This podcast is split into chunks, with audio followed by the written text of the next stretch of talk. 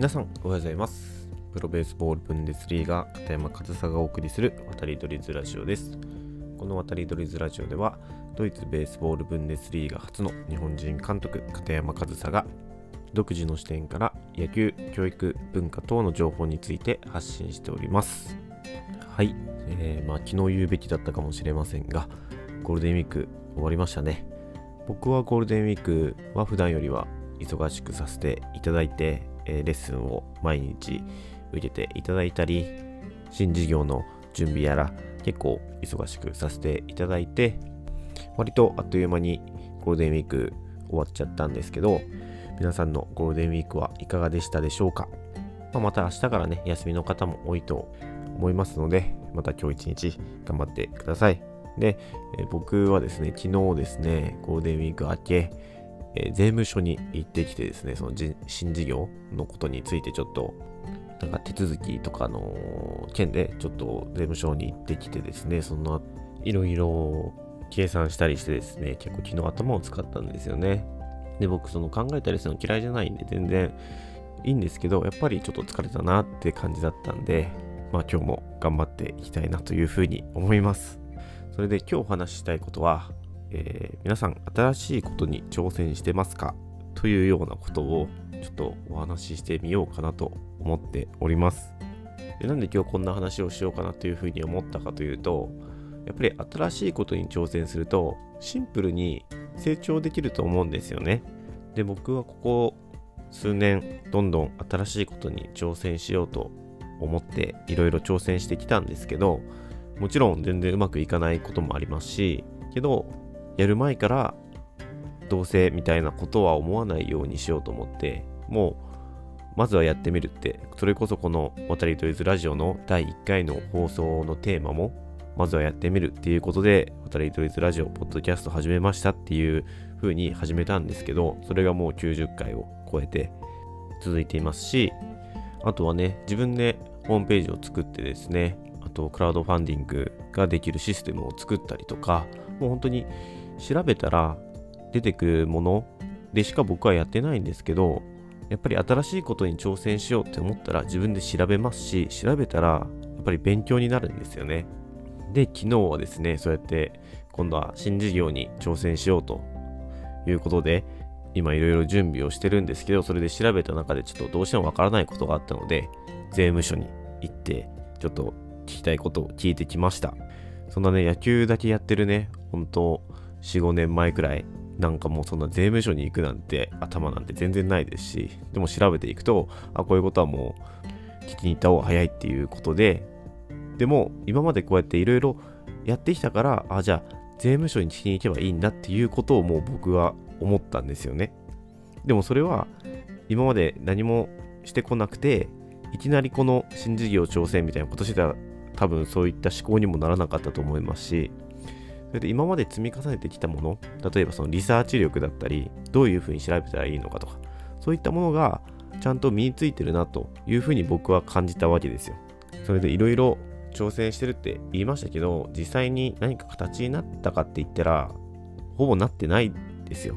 何かうまくいったかって言ったら、ほぼうまくいってないんですよ。まあ、クラウドファンディングくらいかなっていうふうに思います。本当にうまくいったのは。ね、セルフでね、自分で作って、やって、まあ一応110万円っていう目標をしてたんですけど、まあ76万円だったかな。まあ目標には到達しなかったんですけど、それだけを集めることができたっていうのは僕は失敗じゃないと思いますし、まあ我ながらよくできたなと、よく集まったなっていうふうに思いますし、そういったもちろん不安もありますけど、やってみてよかったなって。どれも始めるときは不安もありますし、実際やってみたら思ったほどうまくいかないっていうことはあったんですけど、何かやらない方が良かったなとか、ミスったなみたいなことはそんなに思わないですね。むしろ、うまくいかなくてもうまくいかないことに気づいたことが収穫というか、まあ、僕はこうやってあのラジオ、ポッドキャスト配信、音声配信か、音声配信は2月2日から毎日続けてるんですけど、もうすぐ100回を迎えます。こうやって続けてこれていて、でも、えっと、2017年かな ?18 年かな？えっと、YouTube で動画を配信してたんですよね。でそれもまあ50本くらい動画上げたんですけど、まあ、結構大変で、まあ、もちろんその手間も全然違いますしでえっとその監督とかになってからですね忙しくなっちゃってちょっと更新できなくなっちゃったんですよ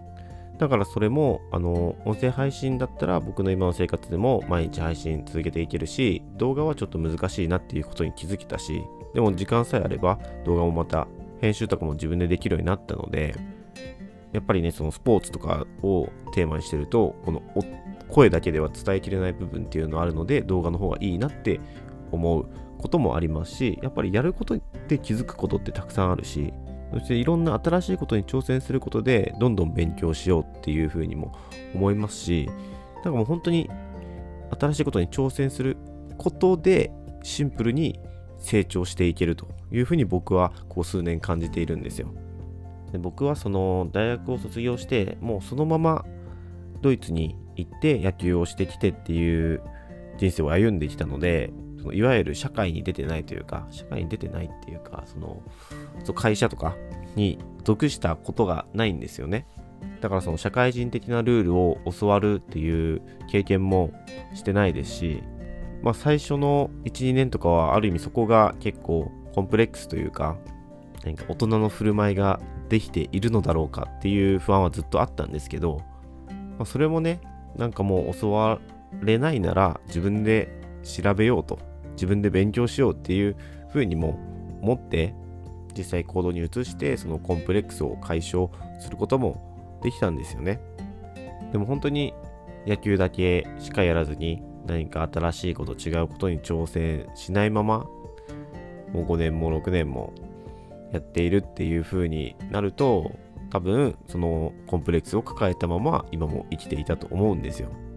だからもう本当に挑戦したことによってシンプルに人として成長できたと。そして挑戦し続けることで向上心というかね、成長し続けることにもつながると思うんですよね。なので今日はですね、皆さん新しいことに挑戦していますか？という導入で話し始めたんですけど、新しいことに挑戦することはもうシンプルにそれだけで人として成長できるとそういったことをお伝えしたくてこういった話を今日させていただきました。ま皆さんはね、僕と違って、ね、お忙しいかと思いますし、何か新しいこと挑戦するって言ったら不安なこともあるかと思いますが、ちょっとその余裕がある時とかにね、えー、なんか新しいことに、ちっちゃなことでもいいと思うんでね、挑戦することは、もう本当に一つの行動としてすごくおすすめです。ぜひぜひ何か新しいことに挑戦してみてください。そしたらシンプルに人として成長できるはずです。はい。ということで、今日も最後までお聴きいただきありがとうございました。片山勝久でした。